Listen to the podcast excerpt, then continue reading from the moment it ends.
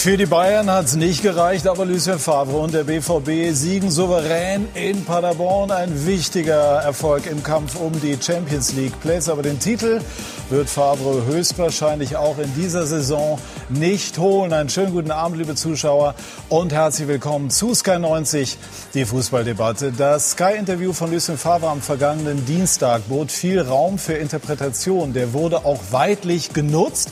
Aber Favre und der BVB wiesen alle Spekulationen um einen möglichen Rücktritt zurück. Dennoch bleibt die Kernfrage, ist er der Richtige, wenn Borussia Dortmund Meister werden will? Darüber werden wir sprechen, aber auch über die Bayern. Kahn die Bayern. Immer weiter ist ihr Motto und auch Hertha BSC präsentiert sich mit neuem Schwung. Es sieht so aus, als wäre Bruno Labbadia der Richtige. Und wir werden nachher in einer Skype-Schalte Michael Preetz dazu befragen, warum die Hertha jetzt so erfolgreich ist. Ich darf Ihnen unsere Runde noch einmal vorstellen. Oliver Kahn, Champions League-Sieger, UEFA Cup-Gewinner, achtmal Meister, dreimal Welttorhüter, kurz der Titan. Tom Bartels, Götze, mach ihn, er macht ihn. Das sind Sätze für die Ewigkeit, aber Tom Bartels ist vielmehr über 30 Jahre als Sportreporter mit gelebter Kompetenz und Roman Weidenfeller, eine Legende bei Borussia Dortmund, unter anderem Doublesieger 2012, Weltmeister 2014, Experte bei RTL und Michael Preetz habe ich auch schon erwähnt. Und äh, auch in dieser Woche haben wir wieder erlebt, welche Wirkung Interviews entfalten können. Und das gilt auch für dieses kleine Schmankerl, das wir uns jetzt noch mal zu Gemüte führen wollen. Warum hat Bayern München heute hier 2-0 verloren? Weil wir kein Tor geschossen haben und äh, nicht alles, glaube ich, aus uns herausgeholt haben, was möglich ist. Können Sie das ein bisschen konkretisieren? Was hat Ihnen exakt gefehlt? Eier. Die Mannschaft hat sich nicht gewehrt. Die Mannschaft hat nicht das gezeigt, was Sie schon seit Wochen eingefordert haben. Habe ich Sie richtig verstanden? Ich sage ja Eier, wir brauchen Eier. Sie wissen, was das heißt. War das eine Formulierung, Oliver Kahn, aus Ihrem alltäglichen Gebrauch? Nee, also aus meinem alltäglichen Gebrauch nicht unbedingt. Aber manchmal muss man die Dinge einfach mal kurz und knapp auf den Punkt bringen. Ja, und äh, man erzählt ja nach dem Spiel immer sehr, sehr viel. Und ich glaube, das äh, war sehr eindeutig. Haben Sie sofort gewusst, was Oliver Kahn gemeint hat? Äh, ja, irgendwo schon, obwohl ich natürlich schon so leicht taumelte. Ehrlich gesagt, Eier, wir brauchen Eier, das passte nicht ganz zu so einem Interview damals. Aber was äh, ja auch hängen bleibt, er hat sich gestellt. Und das können sich alle Profis heute gerne anschauen. Die Mannschaft hat auf Schalke verloren, die Bayern, und er hat sich trotzdem gestellt. Er kam angestapft, war sehr wütend, wie man auch äh, immer noch merkt oder jetzt noch spürt. Aber er hat das Interview gegeben und das ist ihm in seiner ganzen Karriere hoch anzurechnen, dass lebte, das gemacht hat. Man, lebte man als Interviewer neben Oliver Kahn in Bestform auf dem Platz ähnlich gefährlich wie der ein oder andere Stürmer? Ich glaube, das geht mir äh, wie dir. Du freust dich eher über solche Leute, die was zu sagen haben, als über 0815. So ist es. Und wir haben heute sehr viel zu besprechen mit Oliver Kahn und sprechen jetzt aber, Roman, äh, über die Borussia. Michael Zorc hat vor dem Spiel von einem Charaktertest gesprochen. Charaktertest bestanden? Aus meiner Sicht auf jeden Fall. Die Hausaufgaben haben sie erledigt und es war sehr wichtig, wie gesagt, den Sieg einzufahren, gerade um auch den zweiten Tabellenplatz auch zu festigen weil jetzt nach der Niederlage gegen die Bayern ist das, glaube ich, aus meiner Sicht das entscheidende Ziel. Es ist eine gute Saison bisher, eine sehr gute. Kann es, um auch einen legendären Spruch von Ihnen aufzunehmen, auch eine grandios Saison werden? Ja, grandios wäre sie geworden, wenn wir natürlich den Titel gewonnen hätten. Aber bisher ist ja noch nicht rum. Also ist vielleicht, wer weiß, was alles noch passiert. Aber ich glaube nicht, dass einfach es jetzt auch möglich ist, ähm, dass man die Bayern noch einholen kann. Was fehlt zum letzten Schritt? vielleicht ein Stück weit die Siegermentalität in den Topspielen und gerade wenn es gegen die Bayern geht, dass man sich da wirklich auf Augenmaß eben dann auch misst und dann auch die großen Spiele gewinnt. Wir hören mal ein erstes Interview aus Paderborn geführt von Ecki Häuser. Ein sicherlich hochverdienter Sieg für den BVB. Ähm, nur dieses eine doofe Gegentor, das tut ihm wahrscheinlich so ein bisschen weh. War es überhaupt ein berechtigter Elfmeter aus Ihrer Sicht? Äh, ich habe leider die, äh, die Wiederholung noch nicht gesehen, aber aus meiner Perspektive ähm, glaube ich nicht, weil die Distanz sehr kurz ist und keine Bewegung zum Ball ist und ähm, das Tor war auch nicht leer. Also äh, da hat noch einiges äh, gefehlt, um dass der, dieser, dieser Schuss direkt reingegangen wäre. Also ähm, aus meiner Sicht äh, kein Elfmeter, aber Handelfmeter ist ja immer so eine strittige Sache im Moment. Wie wir gesehen haben gegen die Bayern zum Beispiel Genau. beim Handspiel von Boateng. Ja. Ähm, ja, was die Tore angeht, sicherlich der einzige Wermutstropfen. Ansonsten, wenn man äh, die Leistung insgesamt beurteilt, ähm, sicherlich in der zweiten deutlich besser. Wodurch genau bedingt? Ja, wir haben eigentlich in der ersten Halbzeit das falsch gemacht, was wir in der Vorrunde auch in der ersten Halbzeit falsch gemacht haben. Äh, wir haben sie nicht unter Druck gesetzt von Anfang an. Wenn wir den Ball verloren haben vorne, waren wir nicht schnell genug, um, um den Ball wieder zu erobern. Und wir wissen, dass sie sehr schnelle Spieler vorne haben ähm, und sehr guten Konterfußball spielen. Ähm, zum Glück ist nichts passiert in der ersten Halbzeit, aber in der zweiten Halbzeit haben, dann, haben wir es besser gemacht und dann dementsprechend das Spiel auch äh, mehr oder weniger kontrolliert. Fehlte da die äh, Frische auch? Musste man sich auch so ein bisschen die Müdigkeit so ein bisschen rausspielen? Hatten wir von außen so das Gefühl? Also normalerweise sind sie es ja gewohnt, alle paar Tage zu spielen, nur nicht halt aus dem Stand raus, ohne Training. Ja, ähm, kann gut sein, dass dass manche Spieler sich auch ein bisschen träge gefühlt haben. Es war auch äh, sehr warm jetzt noch vor dem Spiel auch. Und ähm, ja, das kann gut sein. Ich habe im Einwärmen schon ein bisschen ab und zu mal rübergeschaut. Vielleicht war, hat ein, zwei, haben ein, zwei Spieler es ein bisschen schwieriger gehabt, da reinzukommen. Aber schlussendlich in der ganzen, äh, im Großen und Ganzen ähm, können wir zufrieden sein, weil ähm, wir wissen, dass Paderborn ein sehr unangenehmer Gegner ist, vor allem zu Hause. Die Mannschaft kam dann in der zweiten Halbzeit mehr über die Flügel, nicht nur durch die Mitte. Das Spiel war intensiver, schneller. War das genau das, was der Trainer dann auch ausgegeben hat für die zweiten 45 Minuten? Ja, man hat natürlich auch oft gehört, den Trainer von Paderborn, ähm, ja, ihnen anzuweisen, die, die, die, die Mitte zuzumachen und durch das, ähm, durch unsere ähm, schnellen Spiele außen und ähm, mit Ashraf und, und, und Rafael Guerrero ähm, hatten wir natürlich äh, gute Waffen und so ist, glaube ich, auch das ein oder andere Tor dann auch gefallen. Das heißt, Sie werden wenigstens Zweiter am Ende der Saison. Ja, wir geben alles, um jedes Spiel zu gewinnen jetzt noch und alles andere liegt leider nicht mehr in unserer Hand. Danke Ihnen. Ja, danke auch. Das ist ja auch das neue Ziel, das Michael Zorg ausgegeben hat, wenn wir zwei äh, so große Torhüter äh, bei uns hier in der Runde haben. Die Frage zu dem, was wir am Dienstag gesehen haben. Ähm, Joshua Kimmich hat nachher verraten, dass man ihn darauf hingewiesen habe, dass Birki Gernmann einen Schritt vorgeht. Wie bewerten Sie rein analytisch aus Torwartsicht ähm, das Vorgehen von Birki in der Szene? Ja, ich glaube zunächst mal, äh, überragend gemacht von Joshua, der den Ball, äh, der den Chipball ja über Bürki äh, gespielt hat. Natürlich kann man jetzt diskutieren, steht er da äh, möglicherweise einen Meter, Meter zu weit vorne. Und ähm, klar, der ist, es ist jetzt äh, äh, ein Ball, den man nicht halten muss.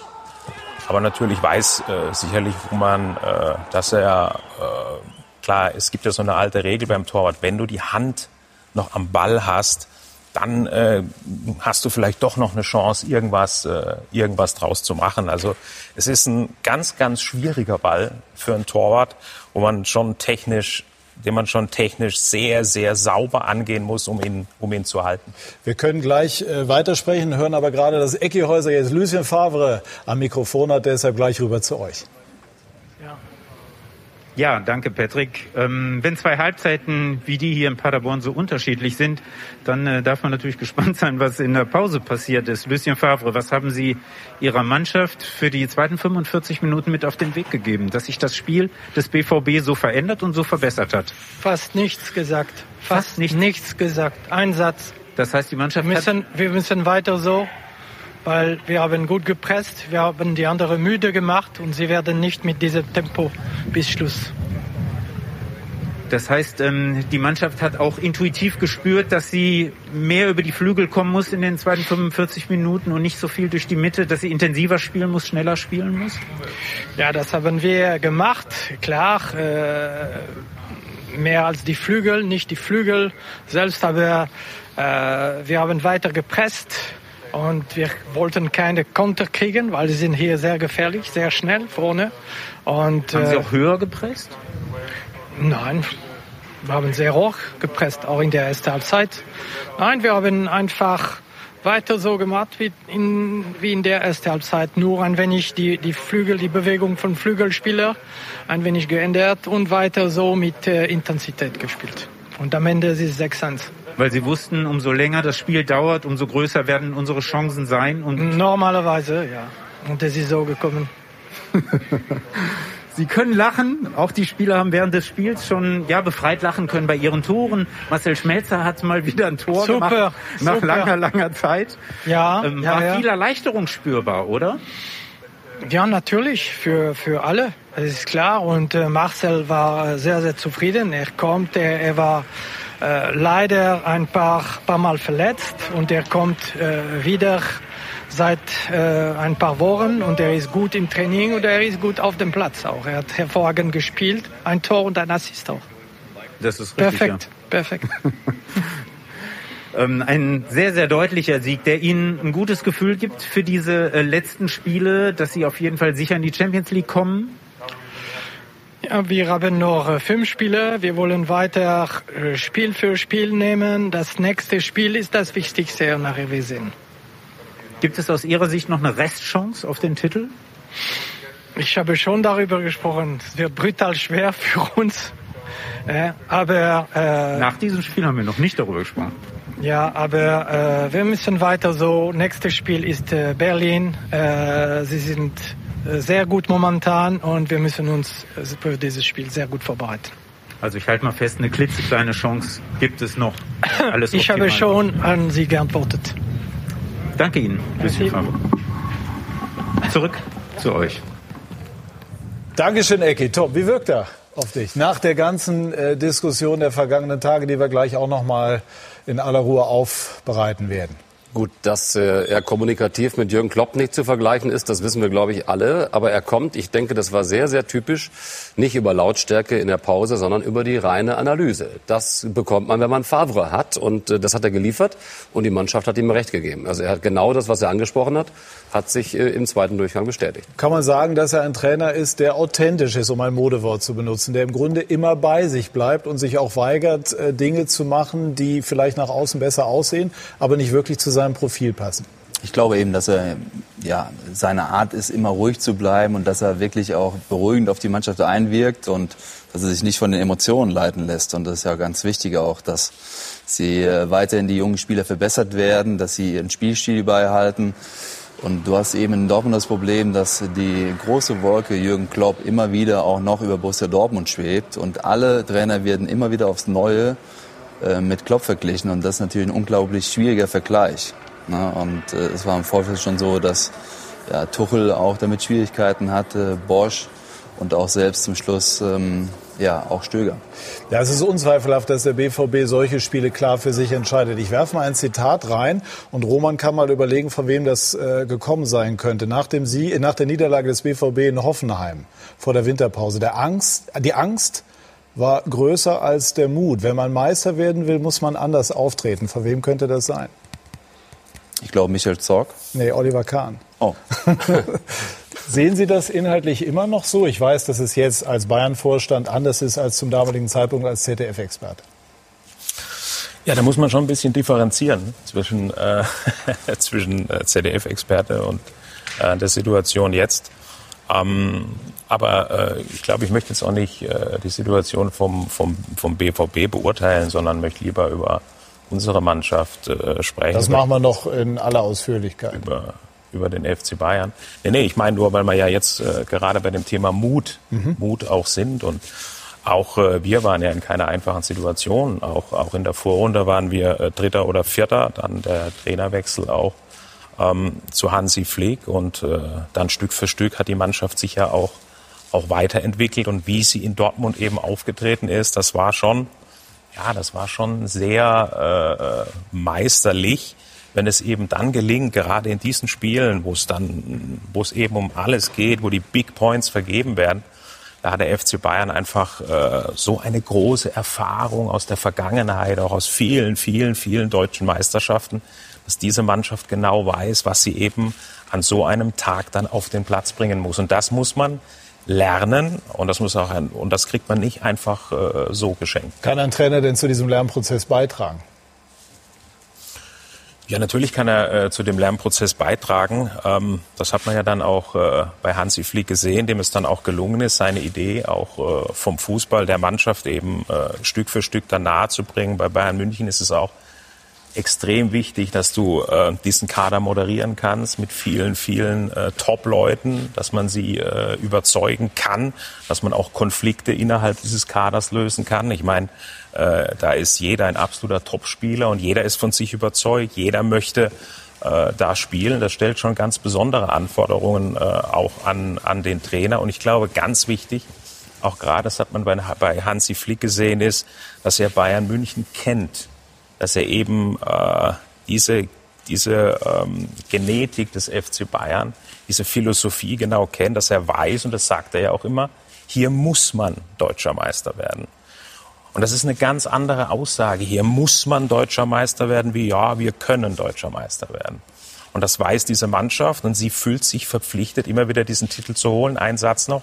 Und ich glaube, es treibt sie auch an, Juventus Turin. Ich glaube, Juventus ist ja achtmal in Folge jetzt italienischer Meister geworden. Wahrscheinlich haben die Jungs sich das auch zum Ziel gesetzt, das zu toppen. Wie kann man das denn in Dortmund reinbekommen, um zum BVB zurückzukommen? Oliver Kahn beschreibt das so, wie wir sie alle auch seit Jahren kennen. Da muss man, bei BVB will man, aber man schafft es im Moment nicht. Trotz glaube, einer sehr guten Saison. Ich glaube eben, dass diese Mentalität bei den Bayern auch gewachsen ist mit den einzelnen Spielern, mit den Generationen. Es gab immer Spieler, die vorne wegmarschiert sind. Und auch im jetzigen Kader von Bayern München, egal ob es jetzt mal ein Neuer ist, ob es ein Thomas Müller ist, ein Jerome Boateng, ähm, Lewandowski vorne in der Spitze drin, das sind eigentlich genau die Spieler, womit man auch gerade auch den großen FC Bayern auch sozusagen identifiziert. Und das ist eben auch das, was unsere Mannschaft in Dortmund eben auch noch lernen muss, dass die Spieler eben in dem Moment, wo es dann um das Top-Level geht, das auch immer wieder dann auch abzurufen, gerade bei den Top-Spielen, dass man da eben dann auf Augenhöhe dann auch den entscheidenden Sieg auch erringt. Ganz kurz dazu, hätte dann dazu gepasst, dass Birki diesen einen Ball eben rausholt von Kimmich zum Thema Top-Leistung in Top-Spielen?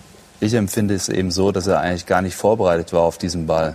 Er war geschockt von der Situation, hat gemerkt, okay, Kimmich hat eine riesen Idee gehabt und hat sich eigentlich davon eigentlich überraschen lassen und hat dann eigentlich von der Technik her die falsche Technik gewählt. Er hätte vielleicht seitlich auch zurücklaufen sollen, dann mehr mit der linken Seite übergreifen sollen, den Ball wegwischen sollen auf die Seite oder eben auch mit dem rechten, was er ja eh schon versucht hat, eben nicht den Ball zu versuchen, über die Latte spektakulär zu lenken, sondern wie gesagt einfach nur zur Seite zu wischen. Mhm.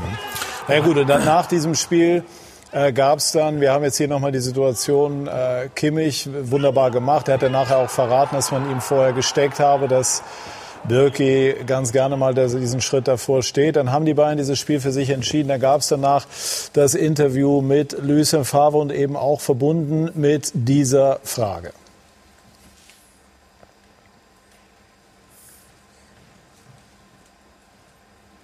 Na? Das Interview ist schon geführt worden. Wir werden es gleich auch äh, zeigen.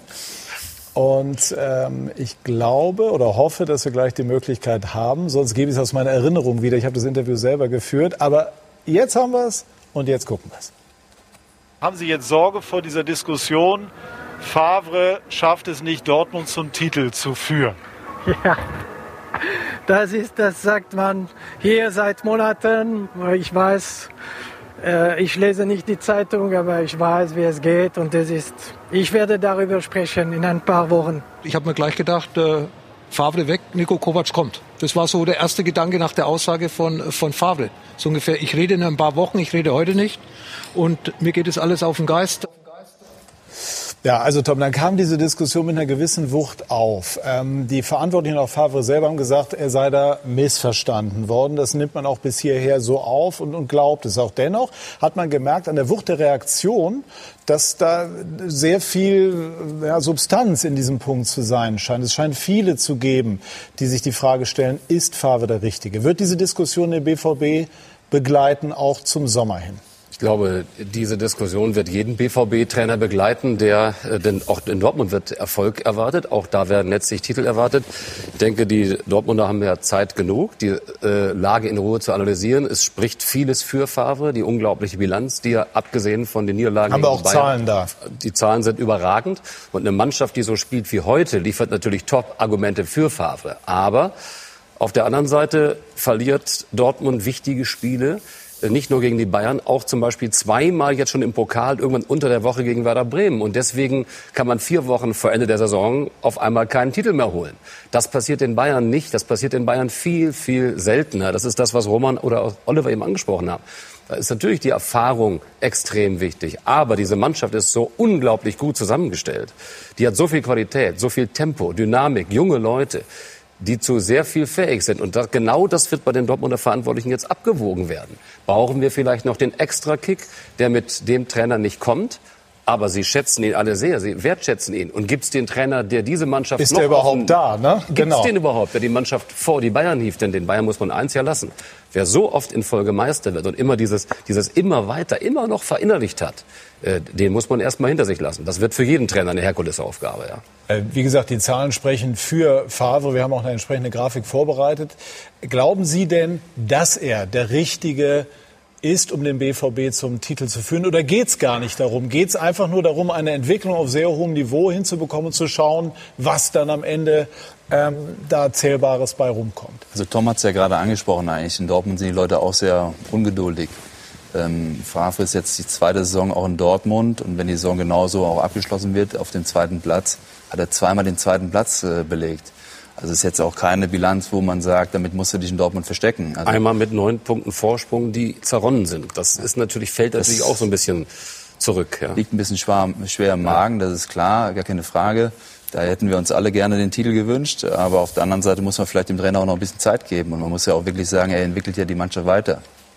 Gut, also es ist eine Diskussion, die den BVB begleiten wird. Es gab, das wollen wir abrunden zu diesem Spiel auch noch mal zeigen, heute eine, ähm, ein Bild, äh, ähm, Sancho nach seinem äh, Tor ähm, zeigt ein T-Shirt mit ähm, dem Namen von äh, George Floyd. Das ähm, ist der Amerikaner, der dunkelhäutige Amerikaner, der zu Tode gekommen ist durch einen brutalen Polizeieinsatz. Äh, wie bewerten Sie die Aktion von Sancho, nicht nur von ihm, auch von anderen an diesem Wochenende? Ich, der, der, der Schalker McKenny hat ja auch in der Spielführerbinde eine ähnliche Botschaft gehabt. Auch wenn das im Prinzip nicht erlaubt ist. Ich kann das zu 100 Prozent äh, nachvollziehen, warum er das macht. Ich habe da große Sympathie dafür. Wer dieses Video, dieses schockierende Video gesehen hat, ähm, der versteht, warum er das macht. Und da hoffe Das ich auch, große dass auch eine Unruhen jetzt in den. USA gerade auslöst. Wie schätzen Sie das ein, Oliver Kahn? Ja, manchmal, manchmal würde ich mir wünschen, dass die äh, Spieler durch, durchaus auch äh, noch mehr solche äh, Verantwortung auch übernehmen, denn wir alle wissen ja, welche Wirkung äh, sie auch haben, äh, gerade nach außen. Natürlich ist das äh, eine Situation, die, es ist gesagt, die eben äh, nicht erlaubt ist. Ähm, trotzdem äh, denke ich, die Spieler sollten ruhig mündig sein und sollten immer auch wieder ihre Meinungen zu unterschiedlichen auch gesellschaftlichen Themen, äh, Themen doch kundtun. Ich glaube, wir haben es jetzt ja auch in der, in der aktuellen Krise, in der Corona-Krise erlebt, ja auch bei unseren Spielern, viele Spieler, äh, die da Verantwortung übernommen haben, wie jetzt Joshua Kimmich und auch Goretzka, die oder auch Manuel Neuer und andere Spieler, die ja äh, Dinge in die Welt gerufen haben, äh, in die Welt ins Leben gerufen haben, um einfach zu helfen. Und ich glaube, das sind sehr, sehr wichtige äh, Signale, die da gesetzt werden. Gehen Sie mit? Auf jeden Fall. Also ich glaube, es ist sehr wichtig, dass man mündige Spieler hat, die auch eben dann auch zu den richtigen Themen auch mal was sagen. Ja. So ist es. Jetzt äh, schauen wir Oliver Kahn, den wir eben schon ähm, im Interview erlebt haben, auch noch einmal in Aktion an. Wir haben äh, aus sehr vielen Bildern ein paar Sequenzen heraussuchen können. Oliver Kahn gegen oder im äh, Duell ja mit Heiko Herrlich ging nicht um Zahnpasta, sondern war einfach der Emotion in dem Moment geschuldet. Chapuisat äh, viele andere Bilder, das berühmte Bild ähm, in Hamburg nach der Last-Minute-Meisterschaft 2001, einige wunderbare Paraden. Sehen Sie sich die alten Bilder hin und wieder nochmal an? Äh, Also äh, ganz ehrlich, so gut wie so gut wie nie eigentlich, weil das darf man, darf man nicht vergessen. Ähm, das ist ja jetzt auch schon äh, viele viele Jahre her. Also jetzt schon, ich habe 2008 ja, Ja. auch meine Karriere beendet und natürlich ab und zu so wie jetzt wird man dann konfrontiert äh, mit den Szenen. Natürlich ist das eine, ist das immer wieder schön. Das war eine wunderbare Zeit. Wie wild, wie wild darf man denn als Vorstand sein? Ja, also es muss sich keiner, es muss sich jetzt keiner äh, Sorgen machen, dass ich jetzt irgendwie über den Meetingtisch gegrätscht komme, habe ich ja schon mal gesagt. Also ich, das, äh, glaube ich, findet nicht statt. Und äh, ich habe ja gesagt, als ich äh, 2008 meine Karriere beendet habe, normalerweise findet ja dann auch so ein bisschen ein Entwicklungsprozess statt.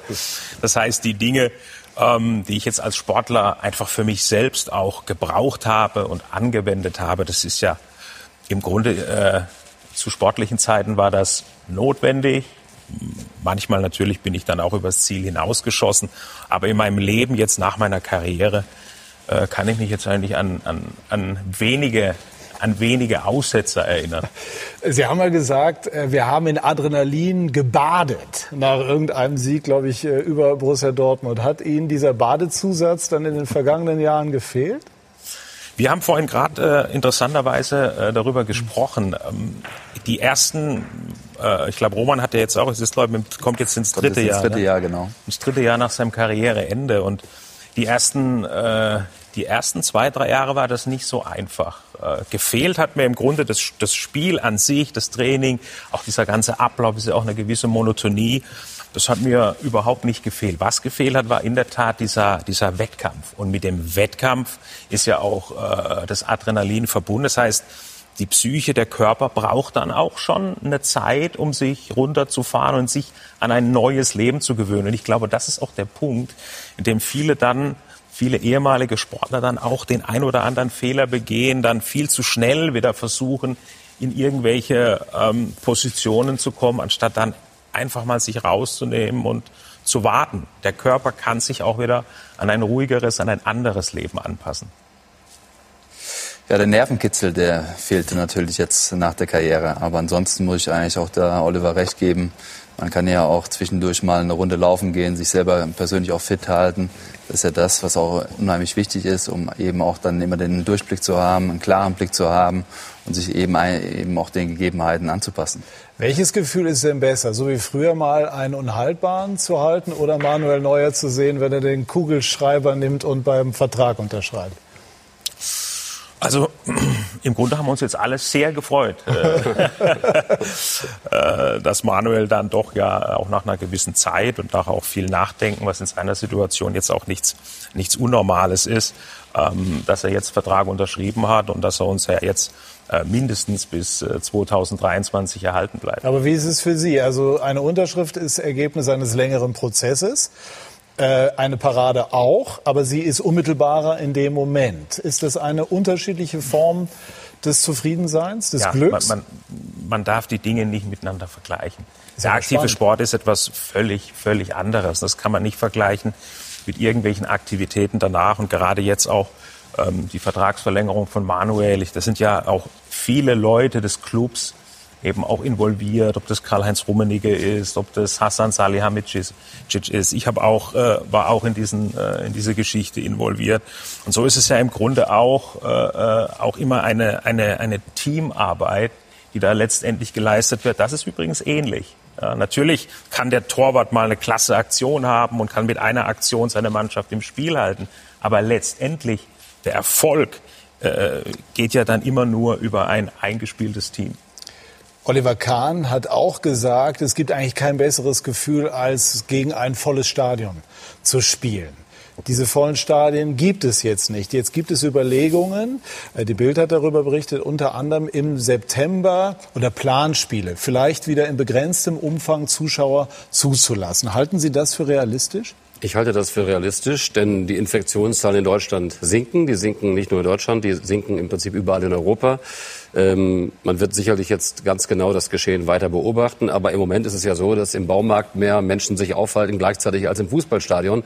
Das ist ja auch nicht die neue Realität, die wir dann irgendwann erleben werden. Ich würde mir sogar wünschen, dass in diesem Jahr noch irgendwann, vielleicht zum Pokalfinale, letzte Spieltage, fünf bis zehntausend Zuschauer unter den äh, üblichen Sicherheitsvorkehrungen mit Plexiglas-Trennung, mit fünf Plätze frei, mit drei Reihen frei, alles Masken, alles besser als ohne Zuschauer. Ich habe jetzt da genug Geisterspiele gesehen. Ich, äh, Oliver Kahn saß irgendwo 150 Meter entfernt auf der anderen Seite der Tribüne in Dortmund. Das ist skurril. Und ähm, ich denke, dass die Zeit irgendwie schon reif sein könnte, auch schneller wieder mit Zuschauern zu spielen, schneller zu mehr Normalität zu kommen. Denn ich glaube, die Zahlen geben das her. Also muss ja wirklich sagen, dass das Gesundheitssystem auch in Deutschland komplett funktioniert und ähm, die ja, Bevölkerung äh, hat sich komplett diszipliniert auch verhalten und von daher muss man auch irgendwann den Fußball und andere Geschichten eben auch wieder die Chance geben, auch in die Normalität reinzufinden. Wie sehen Sie es? Äh, ja, absolut. Ich denke, äh, wir haben es geschafft, äh, durch auch eine exzellent, durch ein exzellentes Konzept, was, äh, was wir ja im Fußball vorgelegt haben, auch die DFL vorgelegt hat, dass wir als erste Liga in der Welt wieder äh, mit Fußball beginnen konnten. Nun muss man sehr genau natürlich weiterhin alles beobachten. Ich denke, trotz allem eine gewisse Vorsicht sollte man immer noch walten lassen. Wir sehen immer noch in bestimmten Bereichen mal so ein Ausbrechen wieder solcher äh, Infektionsherde. Ich bin auch ein absoluter Freund davon, früher oder später ähm, jetzt dann auch wieder über Zuschauer nachzudenken, aber auch das Ganze dann äh, nur wiederum im Rahmen eines, äh, eines äh, sinnvollen Konzeptes, wo dann auch, und darum muss es hier immer gehen, es muss immer die Gesundheit, äh, in dem Fall ja der Zuschauer und natürlich auch der Spieler immer äh, gewährleistet sein. Wir hören ja so oft immer dieses, diesen Satz, wir sind noch nicht äh, ganz durch. Und deswegen immer, ja, Stück für Stück sollten wir weiterdenken. Ähm, als nächsten Schritt, wie können wir jetzt auch wieder Zuschauer so langsam in die Stadien lassen? Haben Sie es beim FC Bayern mal konkret durchgespielt, durchgerechnet? Ja, natürlich haben wir, äh, haben wir uns das, haben wir uns das mal angeschaut, äh, wie viele Zuschauer beim jetzigen Hygienekonzept man ungefähr in die äh, Allianz Arena Und? lassen könnte. Ähm, ja, es ist natürlich nur ein Bruchteil dessen äh, von, von der Vollbesetzung des heißt? Stadions ja, da liegen wir so ungefähr bei 10.000, 11.000 Zuschauer. Wohlgemerkt, das aber ähm, bei der, beim, beim jetzigen, bei der Umsetzung des jetzigen Hygienekonzeptes. Und wir sehen ja im Moment, dass auch Stück für Stück ja immer wieder Anpassungen vorgenommen werden. Aber wie gesagt, ich glaube im Moment, auch wenn, ich habe es in Dortmund gesagt, wenn mir das Herz blutet, Dortmund gegen Bayern München ohne Zuschauer, das ist Wahnsinn. Ja. Aber im Moment müssen wir das so hinnehmen und müssen es einfach annehmen. Ist ja im Moment auch so, dass sich wieder zehn Menschen treffen dürfen, zum Beispiel in Nordrhein-Westfalen, äh, und zusammen, äh, was auch immer, fünf gegen fünf Fußball spielen dürfen auf der Wiese. Diese zehn Menschen könnten natürlich auch in einem Block äh, irgendwo zusammensitzen.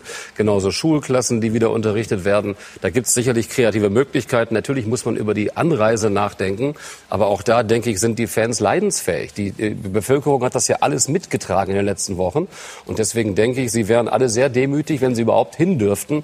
Und deswegen freue ich mich über jeden Schritt in diese Richtung. Ja, aber bisher muss man sagen, äh, erfreulich, dass jetzt, glaube ich, schon der vierte sogenannte Geisterspieltag in Folge ins Ziel gebracht worden ist und alles weitere Step by Step. Und das gilt auch für unsere Sendung. Wir wollen gleich sprechen über viele interessante Personalien bei den Bayern. Unter anderem über die Frage, die auch von Uli Hoeneß aufgebracht worden ist. Was ist eigentlich mit Sané? Was ist mit Havertz? Gleich mehr dazu bei SK90, die Fußballdebatte. Debate.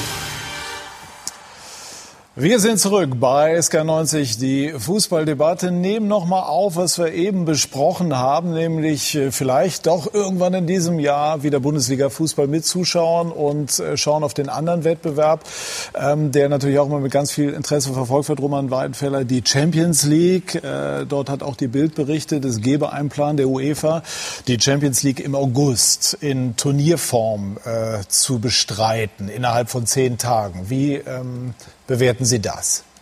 Also Würde das Sinn machen aus Ihrer Sicht? Also Sinn macht es auf jeden Fall aus dem Grund, weil natürlich auch die Champions League auch zu Ende gespielt werden soll. Aus meiner Sicht. Allgemein ist natürlich der Flair bei so einem kurzzeitigen Turnier ein ganz anderer Flair, wie wenn du so eine Champions League halt eben auch über mehrere Wochen spielst. Ne? Ja, ich glaube, die Rückspiele müssten ja noch äh, stattfinden. Genau. Zunächst mal sind ja eine Rückspiele Bayern Es sind ja noch vier Achtelfinals zu spielen und dann wäre in Turnierform würde man auf Hin- und Rückspiel verzichten, sondern sozusagen wie bei WM, EM mit K.O.-Runde. Müsste man aus meiner Sicht auch sehen, aber im August nicht schon was mit Zuschauern geht. Das, äh, je nach das ist dein Ort. Thema, ne? Ja, aber ich finde, das muss man angehen. Nicht immer acht Wochen vor sich herschieben, sondern. Da ist ja schon viel angegangen schauen, worden. Ja, dann. stimmt, stimmt, stimmt. Bin ich freue mich, dass der Ball wieder rollt. Das, da gab es wirklich ein sehr gutes Konzept. Müsste man, aber das ist ja dann schon wieder in sechs Wochen erst. Ja, das ist ja noch ewig hin. Da spielen dann alle Ligen bis dahin. Ähm, Champions League mit Zuschauern müssen wir uns nicht darüber unterhalten. Ich durfte dabei sein in Mailand gegen Valencia. Haben wir dieses Jahr nicht. Das wird sicherlich nicht gehen, aber besser als nicht spielen. Genau wie Bundesliga jetzt, ja. Ja, es werden ja immer noch äh, unterschiedliche Konzepte äh, bei der UEFA auch äh, diskutiert. Richtig ist sicherlich äh, August. Richtig ist auch, dass die Achtelfinalpartien äh, hoffen wir natürlich, äh, gespielt werden sollen. Und danach wird viel diskutiert, ob man das in so einem Single-Leg-Format dann spielen soll. Das heißt also Viertel- und Halbfinale dann nur noch äh, in einem Spiel. Wie ist die Position plus, des FC Bayern? Plus dann, auch wir nehmen, wir, wir nehmen es eigentlich, äh, wir nehmen es eigentlich, wie es, äh, wie es kommt. So natürlich wäre es, natürlich, natürlich wäre es schon, äh, glaube ich, so wie wir die Champions League ja kennen mit Hin- und Rückspiel. Ich glaube, insgesamt wäre das äh, schon für uns die bessere Lösung, weil in einem Spiel, das wissen wir sich alle, das setzt sich auch mal der möglicherweise der nicht bessere durch. In Hin- und Rückspiel äh, ist es meistens der bessere, der sich, äh, der sich dann auch, äh, der sich dann auch durchsetzt. Ähm, aber wie gesagt, es ist im Moment, äh, im Moment alles Spekulation. Wir dürfen ja auch nicht vergessen, am 30.06. ist ähm, ist die Bundesliga-Saison ja äh, vorbei. Dann ist noch das Pokalfinale. So wir es denn schaffen, hätten wir dann am 4.7. das Pokalfinale und dann eine relativ lange Zeit, bis dann die Champions League im August wieder beginnt. Die müssten wir dann überbrücken, auch da. Ähm, das ist für die Mannschaft keine einfache Sache. Auch das müssen wir dann äh, aber annehmen. Die Mannschaft hat es wirklich geschafft, in der Saison mit allen Widrigkeiten und allen Schwierigkeiten umzugehen. Also es sind viele, viele Unsicherheiten und Dinge, die im Moment, äh, äh, die im Moment da äh, rumschweben und die diskutiert werden. Aber eins haben wir bis jetzt immer, glaube ich, sehr, sehr gut geschafft, äh, hat die Mannschaft sehr, sehr gut geschafft, mit allem bis jetzt umzugehen. Spannend wird natürlich die Transferfrage, wenn es im August erst in der Champions League weiterginge. Mit welchem Kader, mit welcher Mannschaft? Wie lange wird das hinausgeschoben? Wann beginnt dann die Bundesliga? Dann doch später? Können, wie lange können noch Spieler wechseln? Äh, aber da weiß Oliver möglicherweise mehr. ja, auch das, äh, wie gesagt, auch da ist noch nicht äh, aller Tage Abend. Auch da wird noch ähm, äh, sehr, sehr viel diskutiert, wann dann letztlich auch die Bundesliga-Saison wieder, wieder anfangen kann. Das ist alles noch nicht äh, in trockenen Tüchern, wird aber sicherlich jetzt dann in, in äh, nächster Zeit entschieden. Klingt aber so, als hätten Sie die Hoffnung, mit Hin- und Rückspielen zu einem Champions League-Sieger zu kommen, nicht ganz aufgegeben. Richtig zugehört? Ja, nee, das ist äh, nochmal, da, da, ist da ist überhaupt nichts entschieden, wie jetzt äh, das Viertelfinale und das Halbfinale äh, gespielt werden soll, in welchem äh, in welchem Format und und dann auch in der, auch das Finale möglicherweise ja auch alles in einer Stadt. In trockenen Tüchern ist das nicht. Das wird jetzt erst äh, alles in den nächsten Tagen und und Wochen dann würde München, gemacht. würde München bereitstehen? Ja, ich meine, äh, so ein Champions League äh, als Finale jetzt oder nee, so als Turnier, als Austragungsort. Ja, wäre wär sicherlich, äh, wär sicherlich nichts Verkehrtes. Aber nochmal, da gibt es sicherlich auch andere äh, äh, Städte, die da in Frage kommen. Und ich glaube, wir sind jetzt gut beraten, jetzt erstmal abzuwarten, wie die Diskussionen in den, in den nächsten Wochen laufen. Die Personalien bei den Bayern sind spannend, zum Beispiel bei den Torhütern. Mal angenommen, Sie hätten in jungen Jahren, als Sie damals noch beim FCK waren, ein Angebot der Bayern bekommen, so in etwa in dem Alter, in dem jetzt Alexander Nübel ist. Hätten Sie es gemacht?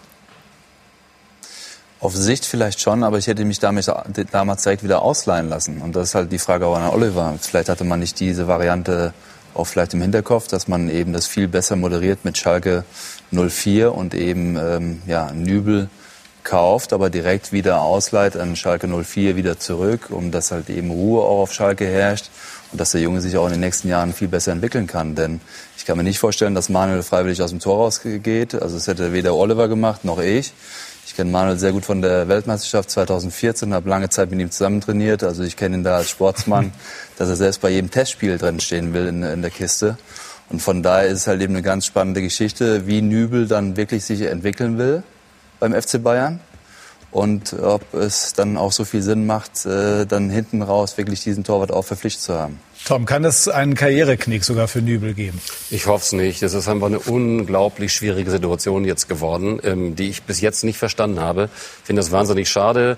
Schalke hat sich damit natürlich auch keinen Gefallen getan, er konnte nichts dazu, saß irgendwie zwischen den Stühlen und äh, für Nübel tut's mir leid, ja, auch wie er danach gespielt hat. Jetzt ist er wieder im Tor, aber ich hoffe nicht, dass es einen Karriereknick gibt, aber bin gespannt, wie das perspektivisch weitergeht. Denn dass beim Bayern Neuer äh, spielen wird, das steht außer Frage. So, jetzt müssen Sie uns helfen. Also zunächst mal äh, glaube ich, es hat es absolut Sinn gemacht. Wir müssen da ja mal auch äh, eine gewisse Zeit zurückgehen. Ähm, Alexander Nübel, der äh, ablösefrei zu haben war und eines der größten, äh, der größten Talente äh, im Moment auch äh, im Tor ist und ich glaube, das war damals eine sinnvolle Entscheidung zu sagen, ja klar, äh, er möchte, äh, er will zum FC Bayern und das hat er auch immer gesagt, dass er das unbedingt möchte. Und es ist eben ein Weg, den er, ein, den er einschlägt, erst zum FC Bayern München zu kommen und dann eben auch diese, ähm, diese Situation mit Manuel Neuer anzunehmen, hinter Manuel Neuer ähm, sich erstmal einzureihen, dann auch äh, von ihm zu lernen und sich dann ein Stück für Stück ähm, sich dann äh, zur Nummer eins zu entwickeln. Und, Aber ähm, ganz kurz, wie will er sich auf der Bank nach und nach zur Nummer eins entwickeln? Er ist ja schon 23. Also er ist ja nicht mehr 18. Also wenn du 23 bist, bist du doch eigentlich in einem Alter, wo du auch Spielpraxis weiter brauchst, die er ja bei Schalke schon auf sehr gutem Niveau hat. Hm. Ja, aber nochmal, äh, ich gehe noch mal, geh noch mal ein Stück zurück und äh, Manuel hatte ja auch äh, eine Phase, äh, der auch ein bisschen Probleme hatte, auch Verletzungsprobleme hatte, sich dann Stück für Stück wieder rangearbeitet hat und jetzt wieder auf absolutem Top-Niveau spielt. Ich glaube, da sind wir auch alle uns alle einig. Deswegen haben wir auch äh, seinen Vertrag bis 2023 äh, äh, verlängert und ähm, ich habe auch schon Gespräche geführt mit äh, Alexander Nübel und äh, das ist ja für den Jungen auch alles andere als eine einfache Situation, jetzt auch in Schalke. Habe gesagt, ja, er soll jetzt äh, zum FC Bayern kommen und äh, dann anfangen in der neuen Saison auch mal mitzutrainieren, sich Stück für Stück zu akklimatisieren und dann, äh, dann wird man sehen. Ich glaube, das zum jetzigen Zeitpunkt äh, zu beurteilen ist, äh, ist sehr, sehr früh. Nur nochmal, äh, ich glaube, wir sollten einfach mal jetzt äh, akzeptieren, dass ein junger Mann wie Alexander Nübel jetzt seinen Karriereweg eben so sieht, dass er unbedingt, ja, und das ist ja schon mal sehr, sehr viel wert, zum FC Bayern, äh, zum FC Bayern möchte. Und dann schauen wir, wie sich das alles äh, Stück für Stück entwickelt kann das verstehen, dass äh, Oliver das so sieht, aber ich würde die Frage stellen, ob er, ob das für ihn, für irgendeinen anderen Top-Torhüter denkbar gewesen wäre, mit 23 zu einem Verein zu gehen, wo ich drei Jahre lang weiß, ich bin nicht die Nummer eins. Ich glaube, das kann ich äh, für dich, Oliver, ausschließen. Ja, nochmal, aber ich habe ja auch gesagt, äh, es muss ja, ich habe meinen Weg gehabt und äh, Alexander Nübel oder äh, jetzt wer auch immer, Manuel Neuer oder Marc-André Testegen, jeder hat ja seinen Weg und geht seinen Weg und ich äh, würde doch jetzt einfach mal abwarten, wenn er jetzt äh, zum FC Bayern kommt und dann laufen die ersten Trainingseinheiten und dann kommen die ersten Spiele und dann lassen wir doch mal äh, die Situation entwickeln. Und ich glaube, es ist auch äh, für Bayern München und das hat man, äh, das hat man gesehen. Sven Ulreich übrigens, äh, der seine Sache, wenn er reingekommen ist, immer sehr, sehr gut gemacht hat. Und äh, trotzdem braucht man zwei absolut exzellente Torhüter auf dieser, äh, auf dieser Position. Und das kann alles ganz, ganz schnell gehen, Roman. Das wissen wir. Es kann ganz, ganz schnell gehen. Dann spielst du im Champions League Viertelfinale, Halbfinale und auf einmal verletzt sich der Torwart oder. Gut, das, das kann sein. Aber gibt aber es die Option, der Ausleihe, die Roman Weidenfeller jetzt eben in den Raum Nein, hier hätte. denkt im Moment niemand äh, an irgendeine Ausleihe, sondern wir sind alle froh und zufrieden, dass äh, er jetzt, dass Alexander zu uns kommt äh, und dass er in der neuen Saison beim FC Bayern München spielt. Aber du hast ja selbst gerade angesprochen, Sven Ulreich hat ja seine Sache unglaublich gut gemacht. Gerade in der Zeit, als er der Backup von Manuel war. Und von daher ist natürlich auch da, was passiert mit Ulreich? Hm. Ja, natürlich auch. Da, da sind wir momentan, äh, führen wir momentan in führen wir momentan Gespräche. Und, aber es gibt doch nichts Besseres, äh, ich glaube, das wissen wir alle, wie wirklich exzellente äh, Torhüter zu haben, weil die einfach den Unterschied ausmachen können. Es steht immer zwischen den Zeilen, kommt immer so hoch, dass man eventuell Nübel auch Einsätze zugesagt habe. Haben Sie Nübel, also hat der FC Bayern Nübel irgendwann Einsätze zugesagt? Also ich meine, äh, es ist ja klar, dass wir jetzt nicht hier über irgendwelche vertraglichen, ja. äh, irgendwelche vertraglichen äh, Details äh, sprechen können. Ähm, ich glaube nochmal, ich glaube, es ist einfach ähm, wichtig, bevor wir jetzt da bis auf den Bodensatz weiter runterfragen und, und rumdiskutieren, den Weg von Alexander doch jetzt mal einfach zu akzeptieren, jetzt mal abzuwarten, wenn er zum FC Bayern München kommt, wie sich das dann alles entwickelt wird und dann schauen wir mal, hat mal einer gesagt. Ja, der Franz, der Franz, äh, der hatte, den hatte ich auch oft und dann weiß er auch, dass ich noch so einen habe. Also können Sie denn ausschließen, dass man, also dass man ähm, Nübel etwas zugesagt hat? Umgekehrt nämlich das auch, was Roman Weidenfeller gesagt hat. Wer, wer Neuer kennt, wer Sie kannte, wer, wer Roman kennt, wer Torhüter kennt, der kann sich nicht vorstellen, dass, dass Manuel Neuer gesagt hat, Ja, klar. Ich bin dann 35, 36 und dann soll mal punktuell der Nübel ran. Was also ich gebe ich geb mal ein Beispiel aus meiner, äh, aus meiner, aus meiner eigenen äh, Zeit. Ähm, als ich dann auch so 5, 6, 37 geworden bin, muss ich ehrlich sagen, bin ich sogar als mal äh, freiwillig damals zu Ottmar Hitzfeld oder Felix Magath war es ja dann auch zum Schluss meiner Karriere gegangen, hat mal gesagt, du, äh, lass mich einfach mal weg, weil es einfach ganz normal ist, dass wenn man dann auch ein Stückchen, ein Stückchen älter wird, dass man mal eine Regenerationsphase braucht, wenn er weiter auf dem Niveau spielt, Nationalmannschaft, wenn er die Bundesliga, äh, Bundesligaspiele hat, die Champions League Spiele hat, das ist dann irgendwann eine solche, äh, eine solche Belastung auch, wo ich persönlich in dem Alter wirklich ab und zu auch mal durchgeschnauft habe, dass man mich auch mal für das ein oder andere Spiel weggelassen hat. Unter dem Aspekt, denke ich, ist es aus Sicht des FC Bayern nachzuvollziehen. Aus der Sicht von Nübel, er wird sich fragen müssen halt, ob er so lange warten kann oder ob er darauf hoffen möchte, dass sich diese Chance zu spielen äh, wirklich dann einfach mal ergibt, wie du es eben gesagt hast. Das ist natürlich für ihn ein schmaler Grad, aber er hat ja einen Top-Ansprechpartner im Vorstand. Ich denke, dass junge Torhüter halt eben spielen müssen. Man hat es auch gesehen beim FC Bayern damals mit Rensing. Ähm, der hat ein paar Spiele gemacht, aber hinterher ist er nicht geschafft und konnte sich dann nicht so weiterentwickeln.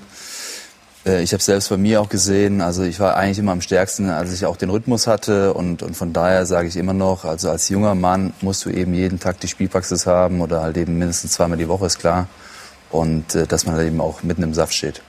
Also kann die Option Laie noch kommen oder ist das äh, für die nächste Saison ausgeschlossen? Das ist zum äh, jetzigen Zeitpunkt absolut ausgeschlossen. Uli Hoeneß hat äh, im bayerischen Rundfunk, Bayern 1, im Radio äh, diverse spannende Personalien, weitere spannende Personalien aufgemacht. Zum Beispiel ähm, Sané. Eigentlich heißt es ja, man solle nicht sprechen über Spiele, die woanders unter Vertrag sind, hat Hoeneß ähm, gemacht. Das Interesse der Bayern ähm, ist ja eindeutig. Ähm, liegt es da nur noch am Geld? Also zunächst mal hat Uli Hoeneß, glaube ich, auch, ein, ein äh, glaube ich, auch was ganz, ganz Wichtiges äh, äh, noch gesagt, nämlich dass äh, dieses ganze Thema Transfers und äh, vor allem auch Transfermarkt etwas ist, was im Moment extrem schwierig zu Korrekt, beurteilen klar. ist. Es ist extreme Unsicherheit, die äh, momentan in diesem Markt herrscht und deswegen sind alle ähm, jetzt auch mal gut beraten, da auch mal den Ball flach zu halten, gerade auch in der heutigen Zeit, jetzt über irgendwelche Transfers in, mit irgendwelchen Millionensummen habe ich jetzt eher Schwierigkeiten, muss ich ehrlich sagen, ähm, darüber zu diskutieren. Ganz kurz, dazu, verstehe, dazu, ganz kurz, ja, Oliver, verstehe ich komplett, nur wir haben eben zu Recht gesagt, die Bundesliga läuft wieder. Wir reden sogar darüber, ob es eventuell möglich ist, ähm, wieder Zuschauer zuzulassen. Das ist eine Sportsendung, deswegen sprechen wir darüber, dass das in der Relation zu dem, was wir in der heutigen Zeit erleben, Peanuts ist, wenn überhaupt. Das ist allen bewusst. Nur als kleiner Einschub, also damit wir wissen, wo die, wo die Ebene ist. Das ist ja klar. Dennoch gibt es eben die berechtigte Frage, was ist denn jetzt mit Sané und den Bayern? Mhm.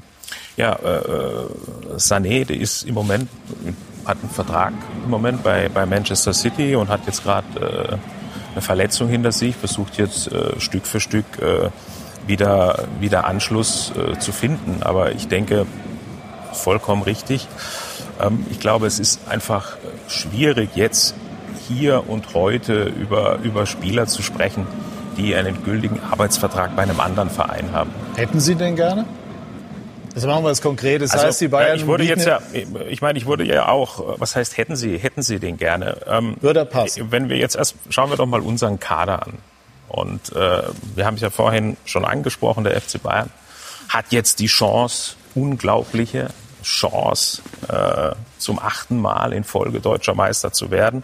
Und um sowas zu schaffen, äh, braucht man einen exzellent guten Kader. Das heißt, äh, dieser Kader ist sehr, sehr gut, sehr, sehr gut besetzt. Natürlich machen wir uns permanent Gedanken, auch im Vorstand, wer können Spieler sein, die für den FC Bayern in Zukunft in Frage kommen. Aber es ist nicht so, wie jetzt auch in Dortmund gewesen ist, wo ich äh, gesagt habe, äh, Sancho ist ein, ein, ein hervorragender Spieler. Das heißt aber nicht, dass jetzt der FC Bayern an Sancho interessiert ist. Das eine hat erstmal mit dem, äh, mit dem anderen äh, überhaupt nichts zu tun. Und natürlich ist auch, das wird sicherlich jetzt auch gleich kommen, Havertz ein, ein, ein Top-Talent, ein super Spieler. Das wissen wir ja alle.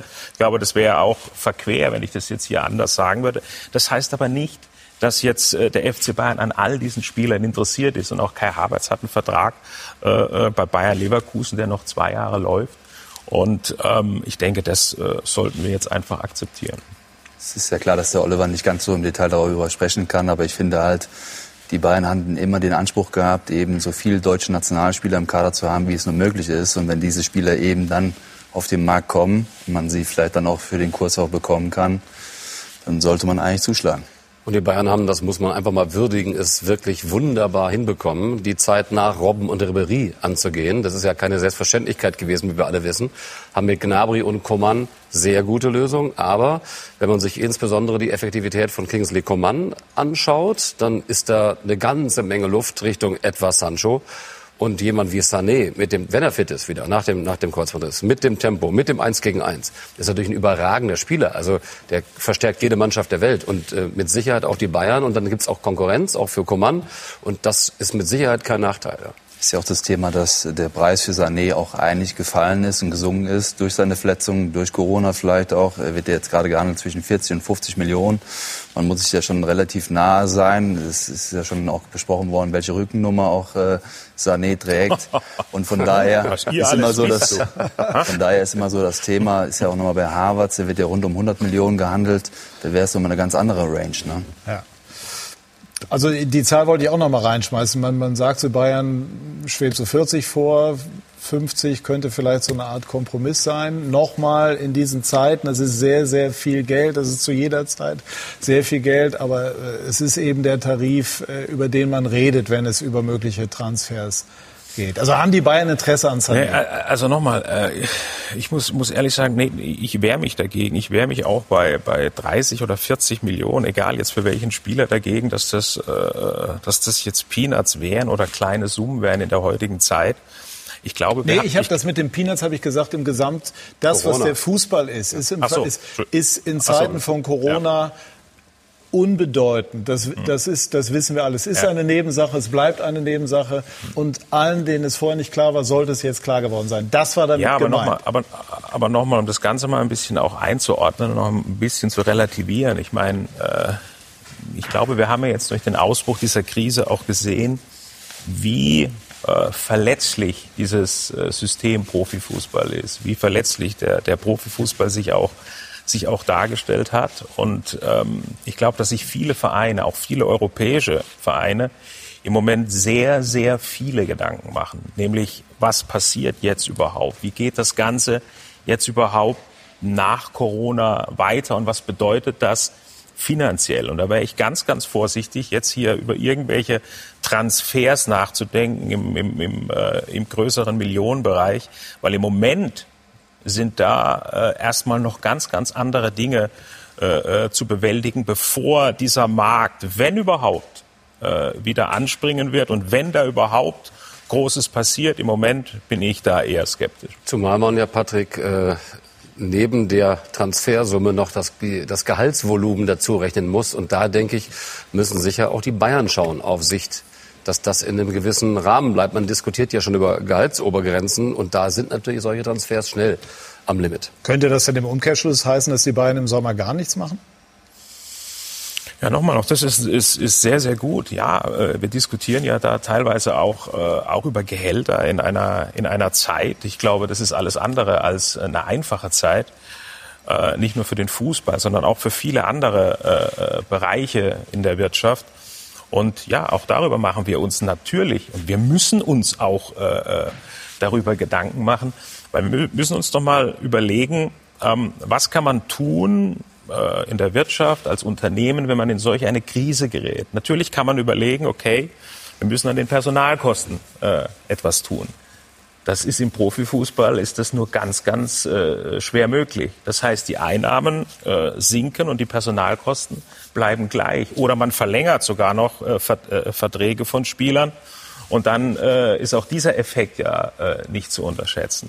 Also ähm, das sind alles Gedanken, äh, die man sich heute, die man sich machen muss. Und ich glaube nochmal, wir sind äh, im Moment sehr, sehr gut beraten, da erstmal auch eine gewisse Vorsicht, äh, Vorsicht walten zu lassen, bevor man da zu arg ins Risiko geht. Natürlich, das ist eine ganz andere. Natürlich bieten sich auch wie immer, kennen wir ja in Krisen besondere Chancen. Risiken. Chancen, Entschuldigung, Chancen. Und das wägen wir äh, im Moment auch in aller Ruhe ab. Noch einmal, ist es möglich, dass die Bayern im Sommer komplett auf Transfers verzichten? Unter anderem vor dem Hintergrund dessen, den Sie eben skizziert haben. Das könnte, das könnte eine Option sein. Wir schauen uns jetzt im Moment äh, alles an, wie viele andere äh, europäische Vereine auch. Also ich weiß nicht, wie es euch geht. Ich habe bis jetzt noch nicht festgestellt, dass da äh, die Vereine im Moment äh, groß bereit sind, äh, jetzt hier irgendwelche Transfers zu machen. Ja. Die anderen Ligen wissen noch gar nicht, ob sie wieder spielen und ob sie die Saison überhaupt zu Ende kriegen. Und da geht es ja noch mal um ganz andere Summen in England ja, zum Beispiel. Ja. Deswegen als Spieler machst du dir, glaube ich, auch Gedanken, ob du nicht eher eine solidere Variante in Deutschland bevorzugst oder eben eine spanische oder italienische oder, oder vielleicht englische äh, Verein aufsuchst. Also auch dort ist es sehr vage, was da jetzt gerade vor Ort auch passiert. Also ich würde mir das jetzt, wenn ich wechseln müsste oder wollte, würde ich mir zweimal überlegen, zu welchem Verein ich jetzt wechsle. Mir ist jetzt nochmal wichtig zur Klarstellung, also das mit den Peanuts, das war überhaupt nicht auf die Transfersummen bezogen, falls das falsch rübergekommen sein sollte, sondern ich hab's- eben ich in, nur, nur im Gesamt. Ich hab- nur das ich wär- hab's falsch verstanden. Nein, nein, nein, das wäre das Gegenteil dessen, was ich dann in dem Moment finde. Also ähm, einmal aber noch zu Personal, das es schon gibt, über das können Sie ja sprechen. Was ist denn mit Alaba? Bleibt der? Oder wird er mit 27 sagen, was ja auch durchaus nachvollziehbar wäre, er will noch einmal den Sprung zum Beispiel ins Ausland nach Spanien schaffen? Ja, wir sind ja auch mit, äh, mit, allen, mit allen diesen äh, Spielern auch im Gespräch, ob das jetzt Thiago ist, ob das Alaba ist. Ich glaube, Alaba hat eine Entwicklung genommen, ähm, auch in den, letzten, in den letzten Monaten in dieser Saison als absoluter Chef. Und es ist ja wirklich spannend. Ich meine, das ist gerade wenn man ohne Zuschauer spielt, dann hört man natürlich alles, auch was die Spieler äh, schreien, rufen, wie sie sich auf dem Platz verhalten, auch wie er jetzt äh, in den letzten Jahren auch die Mannschaft führt, auch lautstark führt. Das ist, äh, äh, ich glaube, wir sind alle, alle sehr, sehr zufrieden auch mit seiner Leistung. Wir sind im Gespräch mit beiden Spielern. Nur man muss natürlich auch die Spieler verstehen. Alaba spielt sehr, sehr lange beim, beim FC Bayern München. Auch Thiago ist, glaube ich, im siebten Jahr Ja, mit jetzt. Pep gekommen damals. ist Ne? jetzt äh, im siebten Jahr beim FC Bayern. Dass die sich auch mal Gedanken machen, ist klar. Nur ich glaube, wir als der FC Bayern haben sehr, sehr gute Argumente im Moment, wenn man das Ganze äh, sich mal im europäischen Kontext anschaut, ähm, die Spieler davon zu überzeugen, äh, dass sie bei uns wissen, was sie haben. Also da sind Sie zuversichtlich. Ja? Ja, man, man, man weiß nie, was den, man weiß nie, was den Spielern äh, so alles im, äh, im Kopf herumgeht. Aber nochmal, wir sind äh, in Gesprächen und wir wissen, was wir an diesen Spielern haben. Und die wissen auch, was sie am FC Bayern haben. So ist es. Und Alaba, für Alaba spricht einfach auch aus Vereinssicht. Ne? Bayern gehen, Bayern Jugend und so unglaublich vielseitig. Ja, der kann halt nicht nur eine Position spielen, sondern eigentlich vier. Und deswegen glaube ich, wissen Ja, und wir, Bayern was und zu wir, tun. wir, wir sprechen ja auch immer auch davon, was es heißt, ähm, diese Mentalität, die ich nicht geschenkt bekomme, diese Bayern-Mentalität, ähm, die ja auch vorzuleben und die ja auch der nächsten Generation, der jüngeren Generation immer wieder weiterzugeben. Wie Und- klappt das eigentlich? Und Das ist immer spannend, Ja, wenn ich jetzt so einen Kimmich am Dienstag interviewe. Ich habe den vor drei, vier Jahren als jungen Kerl gehabt. Da dachte ich, boah, du musst schon noch ein bisschen auf die wobei, Weide. Und jetzt, ja, wobei Joshua war schon immer auch Selbstbewusst. Auch, auch ein sehr, sehr, sehr selbstbewusster Typ und ähm, bei ihm sieht man eben auch äh, in, nicht nur im Spiel, sondern auch im Training, er will immer gewinnen und er will auch das Heft an sich reißen, unglaublich ehrgeizig und das ist etwas, was von Generation zu Generation gerade an Spielern auch Stück für Stück dann an die anderen äh, Spieler weitergegeben hat. Und ich glaub, du hast 2011, 2012, 2013 auch in Dortmund so ähnlich war. ja, ja, und das ist einfach, Das ist ganz, ganz wichtig. Und wenn du heute zum FC Bayern kommst, da willst du ja nicht jetzt derjenige sein, der jetzt äh, nach acht Meisterschaften in Folge oder sie, Entschuldigung, Entschuldigung, sie, Ja, oh. oh, oh, oh. Lassen wir mal so stehen. nein, nein, war ein Versprecher. Der jetzt nach, der jetzt nach sieben Meisterschaften in Folge jetzt derjenige sein äh, will, der, der jetzt da äh, eben nicht den Titel holt und die Vergangenheit und diese vielen Erfolge. Das treibt natürlich die Spieler an. Da wollen sie mithalten und da wollen sie äh, natürlich zeigen, dass sie genauso gut sind oder sogar noch besser sind als die Generation zuvor. Und die achte ist ja auch in Reichweite. Äh, Was ist Uli Hoeneß für Sie jetzt im Moment? Mentor? Ja, natürlich. Ich glaube, ich wäre äh, wär da äh, nicht gut beraten, wenn ich äh, nicht auch ab und zu mal äh, mich mit Uli Hoeneß über die unterschiedlichsten Themen unterhalten, unterhalten würde. Aber man muss doch sehen, beim FC Bayern, da sind so viele, äh, so viele erfahrene, erfahrene Leute, auch mit, mit Karl-Heinz Rummenigge, der eine unglaubliche Erfahrung in den letzten Jahrzehnten, muss man ja, äh, muss man ja fast schon sagen, äh, sammeln konnte. Auch Herbert Heiner, der jetzt Präsident ist, äh, der Präsident ist, der äh, ja viele, viele Jahre auch äh, Chef und CEO von Adidas war. Ich glaube, da kann man doch, ja, da kann man doch sich glücklich schätzen, dass man so viel Input bekommen kann, äh, was sicherlich äh, alles andere als schädlich ist.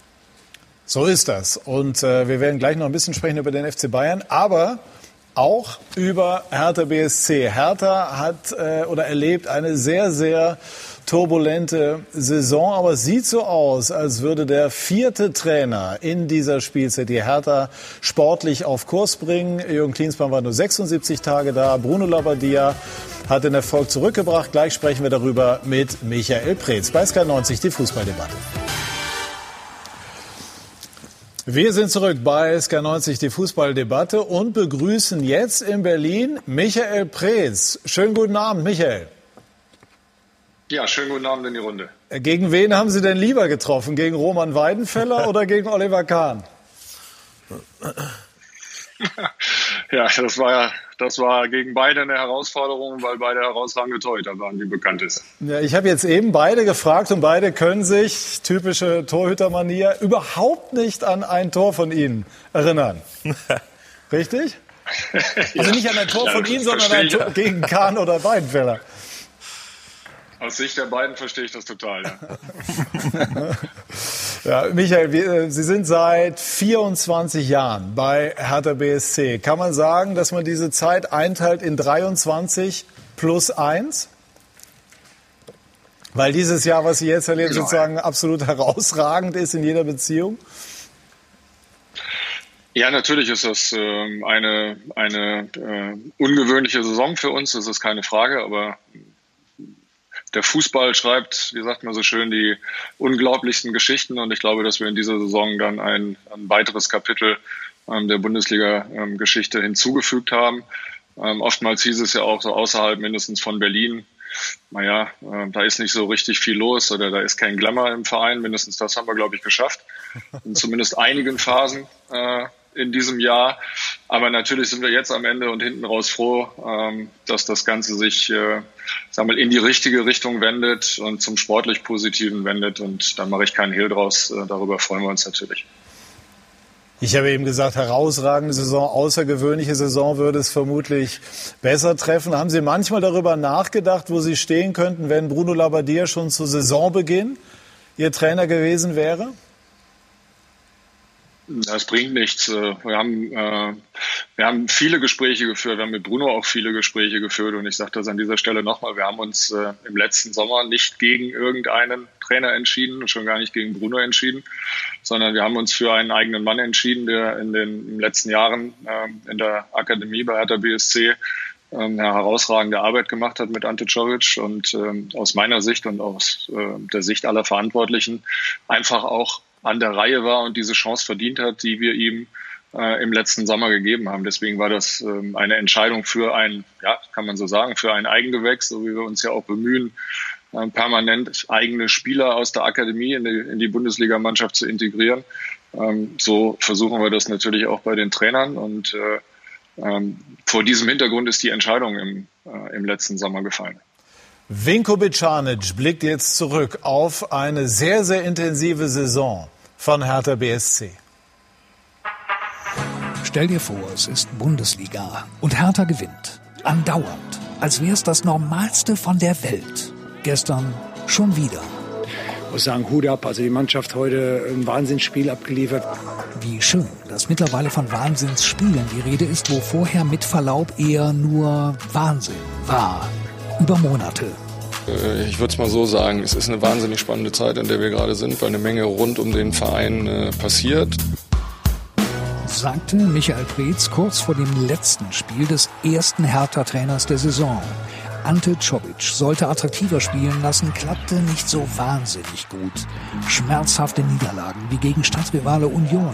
Zu wenig Punkte insgesamt für die Ansprüche von Großinvestor Windhorst, der gerade den großen Namen Klinsmann mitgebracht hatte für den Aufsichtsrat. Eigentlich. Äh, für mich ist es natürlich jetzt kein Fulltime-Job. Also ich bleibe weiter in Kalifornien wohnen und bin natürlich ein bisschen öfter jetzt dann auch in Berlin, aber ähm aber wahnsinnig schnell war der Wunsch Kalifornier plötzlich Hertha-Trainer Nummer zwei in der Saison und hielt sich selbst für die Nachwelt fest. Und jetzt stand ich da auf einmal da unten und dann ging es los und habe ich gedacht, das filme ich jetzt, weil wer weiß also. Wer weiß schon, warum er es nur zehn Spiele lang in Berlin aushielt. Dann jedenfalls hielt ihn nichts mehr. Ich wünsche euch nur, nur, nur das aller, allerbeste und ich hoffe auf bald, auf bald in Berlin. Tschüss. Alexander Nuri, von Klinsmann geholt, übernahm. Trainer Nummer drei. Aber glücklich sollte keiner mit ihm werden. Außerdem gab es erstmal Dinge aufzuarbeiten. Offensichtlich ist da der Eindruck entstanden, dass hier, dass hier das Chaos ausgebrochen ist. Der Jürgen Klinsmann leider dadurch viel an seiner Glaubwürdigkeit hier bei allen Beteiligten verloren hat. Ich kann nur sagen, dass hier sehr geordnet äh, gearbeitet wird. Das Ziel fürs nächste Jahr, wir müssen in die europäischen Plätze kommen. Und das langfristige Ziel ist auch klar, wir müssen in Europa uns etablieren und in Deutschland uns oben etablieren. Wenn ich mir das äh, malen kann, dann würde ich auch gerne deutscher Meister sein, die Champions League erreichen und in die Europa League gehen. Dann aber kam nicht gleich die Zukunft, sondern das Virus. Kam irgendwann Hertha-Trainer Nummer 4 der Saison in den Presseraum und als alle dachten, jetzt geht's endlich wieder los, kam Salomon Kalou um die Ecke in Berlin und gefährdete gründlich den Restart der ganzen Branche. Kalou war ein schweres Eigentor. Das hat übrigens vielen die Entscheidung für die Bundesliga schon erschwert. Und hätte Hertha BSC nicht so scharf reagiert, zu Recht, dann hätte möglicherweise der Spieltag so nicht starten können. Dass die Aktion mehr als ein bisschen wahnsinnig war, hat Kalu dann auch verstanden und sich entschuldigt. Und mittlerweile, darf man erfreut notieren, findet der Wahnsinn bei Berlin nur noch auf dem Platz statt. Und äh, dieser Wahnsinn drückt sich auch in Zahlen aus. Bruno Labbadia hat seit seinem Amtsantritt zehn von zwölf möglichen Punkten geholt. Die Hertha ist auch offensiv sehr, sehr gut unterwegs mit elf Treffern und hat eine sehr gute Chancenverwertung. Michael Preetz, ähm, haben, war Ihnen immer klar oder haben Sie zumindest immer darauf gehofft, dass dieser Kader eigentlich mehr hergeben müsste, als er über weite Strecken der Saison gezeigt hat? Ja, das haben wir schon äh, so eingeschätzt. Äh, das ist richtig. Äh, wir waren schon der Meinung, dass wir ähm, eine Mannschaft ähm, zusammen ha haben, die ja auch in den letzten Jahren ähm, Stück für Stück zusammengewachsen ist und auch nur punktuell dann eigentlich ähm, verstärkt wurde, ähm, mit denen wir zumindest den Anspruch, dann in die einstelligen Tabellenplätze zu kommen, dass wir den bewerkstelligen können. Das muss ich schon sagen. Und äh, ich glaube, dass man jetzt in den, ähm, in den letzten Wochen sieht, dass wir, glaube ich, ganz grundsätzlich mit unserer ähm, Einschätzungen ähm, nicht so falsch gelegen haben. Aber es führt natürlich alles zurück auf das, was ich eingangs gesagt habe. Es ist eine sehr merkwürdige Saison. Es ist eine, eine sehr spezielle ähm, Saison für uns, in der beinahe von Beginn an alle Mechanismen, die man in einer funktionierenden Mannschaft eigentlich braucht, äh, nicht wirklich vorhanden waren. Ja keine funktionierende Achse, Leistungsträger, die ähm, wirklich auch weggebrochen sind äh, mit ihrer Leistung. Ähm, da sind viele Dinge ähm, zusammengekommen, warum wir jetzt erst im letzten Drittel ähm, der Saison, glaube ich, ähm, halbwegs das zeigen können, was in der Mannschaft steckt.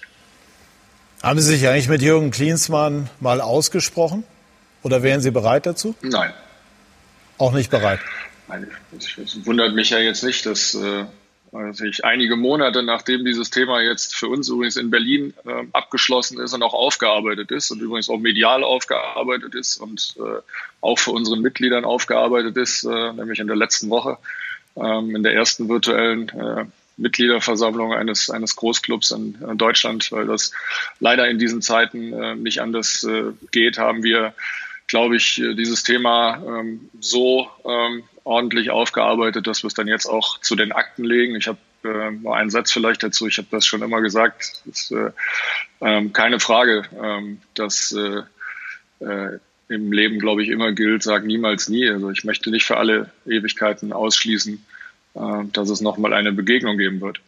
Ich nehme die Runde mal mit rein, Michael. Ist Hertha BSC, lassen wir mal mit diesem Begriff des Big City Clubs weg, aber ein, ein Club, der Champions League Ambitionen seriös hegen kann in der nächsten Saison oder in den folgenden Jahren? Es ist eine Menge Geld reingekommen durch Tenor, durch äh, Lars Windhorst und allein dadurch ist das Ganze realistisch. Die Gefahr natürlich ist immer, wenn jemand von außen dazu gibt und dann auch Vereinspolitik mit beeinflusst und auch seine Leute dort hineinbringt. Da sind ja teilweise Michael Preetz und äh, Gegenbauer fast auch überrumpelt worden, so formuliere ich das jetzt, ähm, müssen sich mit der Situation arrangieren. Ähm, das war sicherlich eine extrem schwere Zeit für alle, aber jetzt habe ich schon das Gefühl, dass sie das Ding in der Hand haben, dass sie sich für einen sehr guten, sehr ähm, ja, genau den richtigen Trainer jetzt in diesem Moment entschieden haben und die Dinge wieder ja, in die sportlich richtigen Bahnen lenken konnten. Wie schätzen Sie es ein, Roman?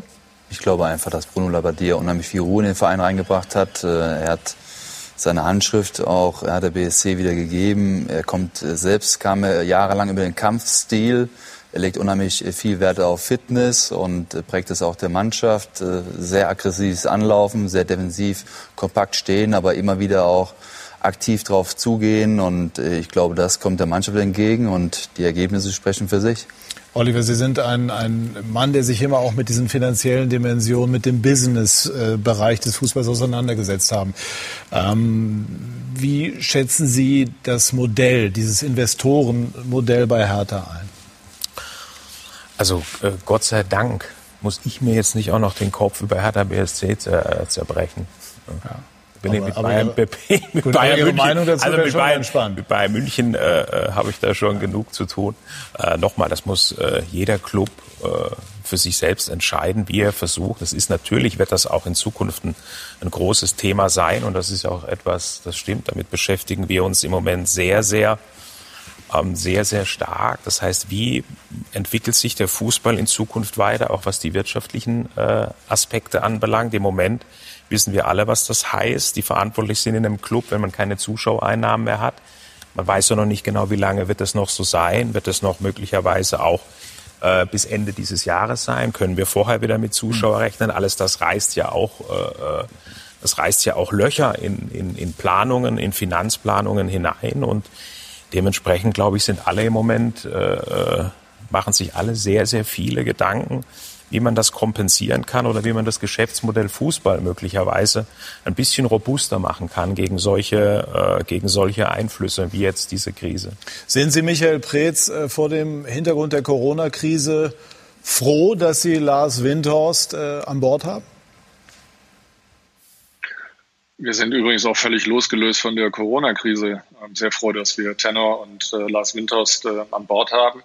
Und natürlich ist es ähm, ohne Frage so, dass äh, wir durch die finanziellen Zuwendungen äh, von Tenor natürlich ähm, deutlich besser durch die Corona-Krise kommen, als das ohne diese äh, Mittel der Fall gewesen wäre. Aber ich möchte vielleicht noch mal ein, zwei auch einordnende Sätze zu dieser Zusammenarbeit sagen und äh, vielleicht gleich zu Beginn einräumen, dass es sicherlich so war, sagt man so schön, dass es ein paar Geburtswehen gab, ähm, die vor allen Dingen aus meiner Sicht kommunikativer Art äh, gewesen sind.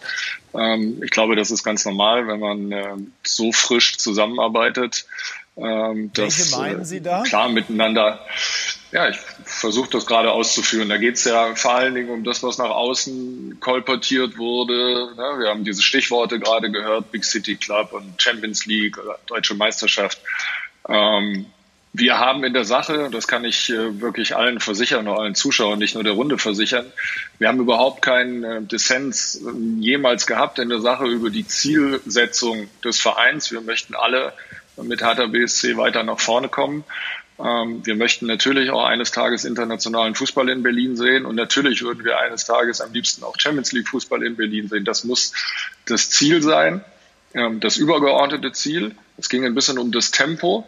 Es ging ein bisschen darum, auch in einer Saison wie der diesen, äh, in der es ähm, sportlich schwierig läuft, natürlich sich erstmal auf die wesentlichen Dinge äh, zu konzentrieren, in der Bundesliga die Punkte zu machen, die man braucht, um sich dann auch aus den gefährdeten Tabellenregionen ähm, abzusetzen. Und ich glaube, dass es überwiegend in den Anfangsmonaten, äh, ich sag mal, kommunikative ähm, Irritationen gab. Und ich glaube, dass wir das ähm, mittlerweile ähm, gut auch äh, im Griff haben, ähm, dass wir einen guten Austausch miteinander haben ähm, und dass es schlichtweg so ist, dass Hertha BSC äh, durch das Investment von Lars Windhorst äh, natürlich andere Möglichkeiten ähm, hatte, als wir das äh, vorher in all den Jahren hatten. Und es wird unsere Aufgabe sein, ähm, in den nächsten Jahren auch diese Mittel ich sag mal, so vernünftig einzusetzen, dass wir in der Lage sind, natürlich auch sportlich weiter nach oben zu kommen.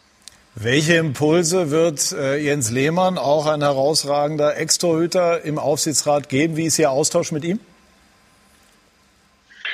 Ja, der Austausch mit, äh, mit Jens ist gut. Ich glaube gar nicht so sehr, dass es um die Impulse geht, die er äh, im Aufsichtsrat äh, setzen wird, äh, weil da geht's dann mehr um, ja, ich sag mal, übergeordnete Kapitalfragen, um Jahresabschlüsse. Das wird nicht so sehr das Thema sein, sondern es wird mehr um den Austausch gehen natürlich, denn äh, ähm, Jens Lehmann ist äh, ja auch von ähm, Lars Windhorst ähm, äh, als Berater an Bord geholt worden, genauso wie Marc Kosicke auch. Und das sind zwei ähm, Figuren, die im Fußball ähm, bekannt sind, selbstverständlich. Jens, der eine überragende ähm, aktive Karriere hinter sich hat und Mark Kosicke, der ja wirklich alle Facetten des Fußballgeschäftes auch kennt. Äh, ähm, und es wird darum gehen, dass wir miteinander ähm, einen Austausch haben, dass wir die Qualitäten und auch das Netzwerk natürlich ähm, der beiden nutzen zum Wohle von Hertha BSC. Es geht einzig und allein um ein Ziel und das eint uns alle. Wir wollen Hertha BSC weiter nach oben bringen.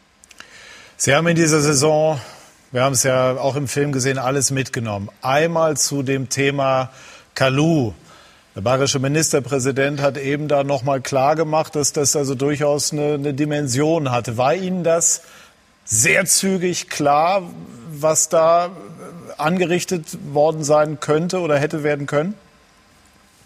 Ja klar, das, äh, das war äh, mir sofort klar. Das war, das darf man ja nicht vergessen, das war in einer Phase, in der der deutsche Fußball ähm, sicher auch aus meiner Sicht wirklich vielen ungerechtfertigten Anfeindungen von außen ähm, ausgesetzt gesehen hat, wo es dann darüber darum geht, ja so ein bisschen populistisch natürlich auch die Rolle des Fußballs äh, unter die Lupe zu nehmen. Wie kann es sein, dass die Fußballer wieder Fußball spielen können, wenn beispielsweise die Kinder noch nicht in die Schule gehen können oder die ganz Kleinen noch nicht in die Kita gehen können. Und das war die Phase so unmittelbar, ähm, bevor es wieder losging. Und wir wissen, glaube ich, heute, ähm, dass der Fußball ähm, Vorreiter ist und ich glaube auch ähm, eine vorbildliche Rolle eingenommen hat in der Frage, wie erstellt man ein tragfähiges ähm, medizinisches Hygienekonzept, um in dieser schwierigen Phase dann auch seinem Beruf nachgehen zu können. Und mitten in diese, in diese Situation äh, platzte dann dieses Video von, äh, von Salomon und das hat äh,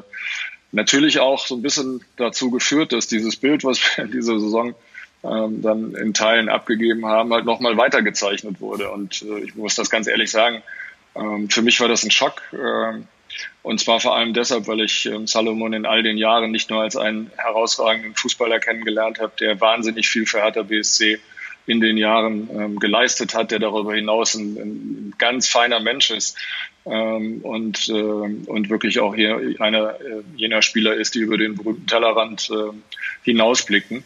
Ähm, deswegen hat es mir auch wehgetan, das sage ich auch ganz klar. Ähm, der Vertrag von Salomon läuft äh, jetzt im nächsten Monat aus und wir hätten uns alle gewünscht natürlich, dass er äh, den Abschied bekommt, den er dann äh, auch verdient hat, nämlich auf dem grünen Rasen. Aber ich glaube, aufgrund der Schwere der Verfehlung hatten wir gar keine andere Wahl, als ihn zu suspendieren. Ähm, dennoch möchte ich nochmal sagen, wir werden nicht den Stab über, über den Menschen Salomon Kalou brechen. Ähm, das ist ein, ein, ein Spieler und ein Mensch, der uns in Berlin in den letzten Jahren ans Herz gewachsen ist. Und das werden wir auch nicht vergessen. Abschließend, äh, Michael Pritz, in dieser Saison sieht es äh, immer besser aus. Wir haben ja den sportlich positiven Trend angesprochen. Ähm, Wie weit lehnen Sie sich aus dem Fenster, was Ihre sportlichen Hoffnungen, Ziele, Träume für die Saison äh, danach angeht? Ja, wir haben gesagt, in, äh, dieser Saison ging es jetzt äh, und geht es jetzt auch letztlich darum, äh, dass wir die Saison zu einem vernünftigen Ende bringen. Wir haben jetzt sehr, sehr gut gepunktet in den letzten Spielen und werden jetzt hoffentlich in den nächsten Wochen auch noch die letzten fehlenden Pünktchen ähm, einsammeln, um dann auch ganz klar nächstes Jahr wieder dabei zu sein. Und dann werden wir versuchen, natürlich in der Sommerpause ähm, je nachdem, welche Möglichkeiten wir am Ende haben, je nachdem, wie die Saison natürlich auch ausgeht, spielen wir sie zu Ende ähm, oder auch nicht. Welche Auswirkungen werden Corona letztlich auch dann äh, bei uns hinterlassen haben, werden wir versuchen, ähm, idealerweise gute Personalentscheidungen ähm, zu treffen. Aber im Kern würde es darum gehen, die Mannschaft, die wir jetzt schon haben, weiterzuentwickeln und einzelne Spieler, ähm, von denen wir glauben, dass sie großes Potenzial haben und noch viel größere Entfaltungsmöglichkeiten, dass wir diese Jungs weiter voranbringen. Michael Preetz, vielen Dank und Grüße nach Berlin. Dankeschön. Herzlichen Dank. So, und wir wollen zum Abschluss nochmal den Bogen spannen zu den Bayern. Roman Weidenfeller, Hansi Flick ist eben schon angesprochen worden. Welchen Wert hat dieser Trainer äh, für die Münchner? Als er übernommen hat, hatte man das Gefühl, bei den Bayern äh, läuft es nicht wirklich nach Bayern-Verständnis sogar eine Krise. Und jetzt, äh, ein halbes Jahr später, sind die Bayern souverän auf Kurs zur achten Meisterschaft. Also ich glaube, dass Hansi Flick einen sehr großen Beitrag da geleistet hat. Äh, er kennt viele Spieler aus der Nationalmannschaft. Äh, er ist menschlich ein toller äh, ja, Typ, der auf die Spieler drauf zugeht, der oft das Gespräch sucht, hat eine Spielphilosophie, hat auch einiges damals bei der Weltmeisterschaft 2014 auch äh, umgesetzt mit Jogi Löw zusammen. Wie, wie, haben Sie ihn damals erlebt? Sie haben ihn ja bei der Weltmeisterschaft in Brasilien seinerzeit ja. äh, live permanent mitbekommen. Als ein sehr offener Mensch, der aber auch einen klaren Plan auch äh, hat, der aber seine Ziele auch richtig verfolgt. Man hat es auch gelesen, dass das Training der Bayern in der letzten Woche einmal unterbrochen wurde. Jetzt geht er wieder hin auf die Spieler drauf zu und gibt den Spieler zwei Tage frei über Pfingsten. Ganz Daran kurz, haben Sie diese Seite von ihm damals auch erlebt? Er wird ja immer so als Menschenfänger beschrieben, aber er kann ja offensichtlich auch anders, auch strenger. Er weiß ganz genau, wie er mit den Spielern umzugehen hat. Und ich habe ihn damals genauso erlebt. Ich war damals die klare Nummer zwei hinter Manuel.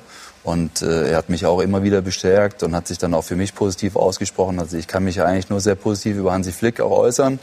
Und man sieht es im ähm, Tagesgeschäft, dass die Bayern auf dem Punkt wirklich topfit sind, dass jeder seine Leistungen bringt und gerade die Spieler wie Neuer, Boateng auch, Müller, der auch schon fast abgeschrieben war bei den Bayern. Kimmich auf die äh, Sechs Kimmich, äh, der auch nochmal äh, enorme Verantwortung auch übertragen bekommen hat von dem Trainer. Äh, dass die absolute Führungsspieler sind und die auch dafür stehen, dass die Bayern jetzt gerade auch an der Spitze von wegmarschieren. Ja, die Zahlen, die wir vorbereitet haben, sprechen Tom auch für Hansi Flick. Hat es im Kreuz eine Ära der Münchner, so ähnlich hat es Uli Hoeneß gestern in einem anderen Zusammenhang auch formuliert, zu prägen? Okay, das ist sehr früh, davon zu sprechen, dass er eine Ära prägen kann. Das, äh, Diko Kovac war ja nicht unerfolgreich bei den München, muss man ja auch mal sagen. Aber ich kann das, was äh, Roman sagt, nur bestätigen. Auch uns gegenüber Hansi Flick fantastisch. Sehr, sehr angenehm im Umgang mit einem ganz klaren Plan, mit Vertrauen, was es Spielern gibt, wie zum Beispiel Thomas Müller, ist ja fast eine Schlüsselfigur, die das Vertrauen dann aber zu 100 Prozent zurückgeben, weil sie sich auf ihn verlassen können. Das ist beidseitig und deswegen passt es jetzt hervorragend klingt noch eine Grundskepsis durch. Naja gut, das ist Bayern München. Ja. Also, man braucht bei Bayern Titel, man braucht Erfolge. Es spricht viel dafür, dass das so laufen könnte. Titel, Erfolge und schöne Spielweise, das ist heutzutage stimmt, auch noch stimmt, äh, ja. mit äh, verlangt. Ist der Vergleich mit Jupp Heynckes zu hoch gehängt zum jetzigen Zeitpunkt oder ist da was dran? Oh, ich glaube, Hansi hat ja schon das ein oder andere Mal darüber gesprochen, dass er das so ein bisschen, äh, ein bisschen vielleicht im Moment übertrieben, äh, übertrieben findet. Hansi ist auch kein von der Persönlichkeit, von seinem Charakter her. Ähm, er ist ja sehr, äh, sehr, sehr angenehm, sehr, sehr ruhig, der aber auch in den entscheidenden Momenten dann auch schon sehr, sehr äh, äh konsequent sein kann. Und ich glaube, ein ganz, ganz wichtiger Faktor äh, in dieser Mannschaft war ja auch der, oder dieses sukzessive Stück für Stück wieder die, diese Dominanz in die Mannschaft äh, zurückzubringen. Das heißt, den Fußball, den man von Bayern München äh, ja erwartet, ist ja kein Fußball, äh, indem man abwartend agiert, sondern indem man, wie man es ja gestern auch in Frankfurt gesehen hat, eigentlich äh, im 16er äh, des Gegners schon drauf geht und Pressing spielt. Das hat alles am Anfang noch nicht ganz so gut äh, äh funktioniert. Dann gab es immer wieder ähm, Probleme auch im Defensivbereich. Wenn der Gegner es schlau gemacht hat, gut gekontert hat, waren wir häufig sehr, sehr anfällig. Und all das hat er äh, Stück für Stück in den Griff bekommen. Und dazu gehört dann natürlich auch ähm, gerade die Spieler, ja, diese, die, die Spieler, die gerne die Verantwortung übernehmen, die wieder auf, äh, auf seine Seite zu bekommen, sie zu überzeugen.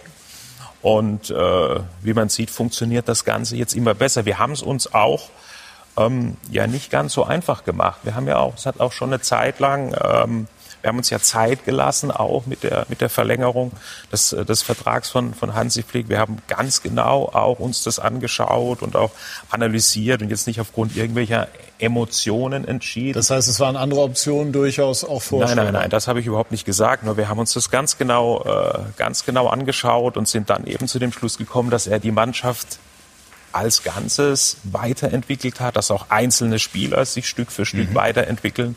Und deswegen äh, war es für uns dann auch äh, relativ äh, doch dann klar, äh, dass Hansi die nächsten drei Jahre der Bayern-Trainer ist.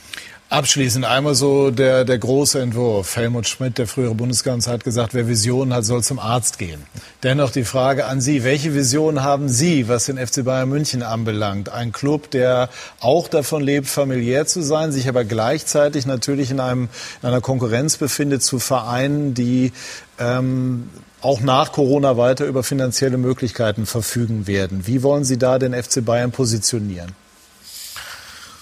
Ähm ja, ich denke, äh, was wir alle, was wir alle beim, beim FC Bayern München wollen, ist, wir wollen diesen, diesen Erfolg, den wir ja, der ja national jetzt äh, ohne Gleichen ist, den wollen wir natürlich äh, auch zukünftig haben. Wir wollen auch weiterhin äh, gerade im, im europäischen Konzert ganz, ganz äh, vorne äh, mit dabei sein. Und dafür müssen wir uns äh, viele, viele Gedanken machen, auch in Zukunft, wie wir das, äh, wie wir das ermöglichen können. Da sind wir gerade auch wieder bei den wirtschaftlichen Fragestellungen. Wie kann es auch für den FC Bayern München in Zukunft äh, möglich sein, ganz, ganz oben äh, im Konzert äh, der Großen mitzuspielen? Und ähm, wir sprechen jetzt ja vor allem vom Sportlichen, natürlich auch ähm, die Champions League. Äh, dann mal möglicherweise auch in einem äh, einer kürzeren Frequenz äh, auch, mal, äh, auch mal zu gewinnen. Ich glaube, das ist, äh, sind so die sportlichen, die sportlichen Ziele, die Mannschaft, Trainer, der Verein, aber auch alle, äh, die mit dem FC Bayern ja äh, jetzt leider nicht im Stadion sein können, sondern eben das alles nur von außen betrachten können, ähm, die äh, genau das ja auch wollen. Darüber hinaus, glaube ich, ist es heute auch sehr, sehr wichtig, äh, gerade sich Gedanken darüber zu machen, welche Rolle auch gesellschaftlich der FC Bayern auch in einer sicher ständig veränderten Welt in Zukunft, welche Rolle der FC Bayern äh, da spielen kann. Ich glaube, wir haben es jetzt in der Corona, es ist ja nicht nur die Corona-Zeit, in der der FC Bayern sich immer mal wieder auch, auch äh, seiner Verantwortung, auch seiner äh, gesellschaftlichen Verantwortung gerecht geworden ist. Auch da, äh, glaube ich, gibt es viele, viele spannende Dinge, die man in Zukunft alle tun kann. Aber ich denke, jetzt sind wir erstmal äh, äh gut beraten, erstmal jetzt diese Situation zu überstehen und durchzukommen. Und dann können wir auch wieder über Visionen reden. Das werden wir dann bei Gelegenheit tun. Ich bedanke mich sehr herzlich bei dieser Runde. Auch nochmal Grüße an Michael Preetz, sollte er uns äh, noch zuhören. Ich verweise auf alle Spiele, alle Tore gleich hier im Anschluss. Bedanke mich ganz herzlich, liebe Zuschauer, für Ihr Interesse und sage noch einen schönen Abend. Tschüss und auf Wiedersehen.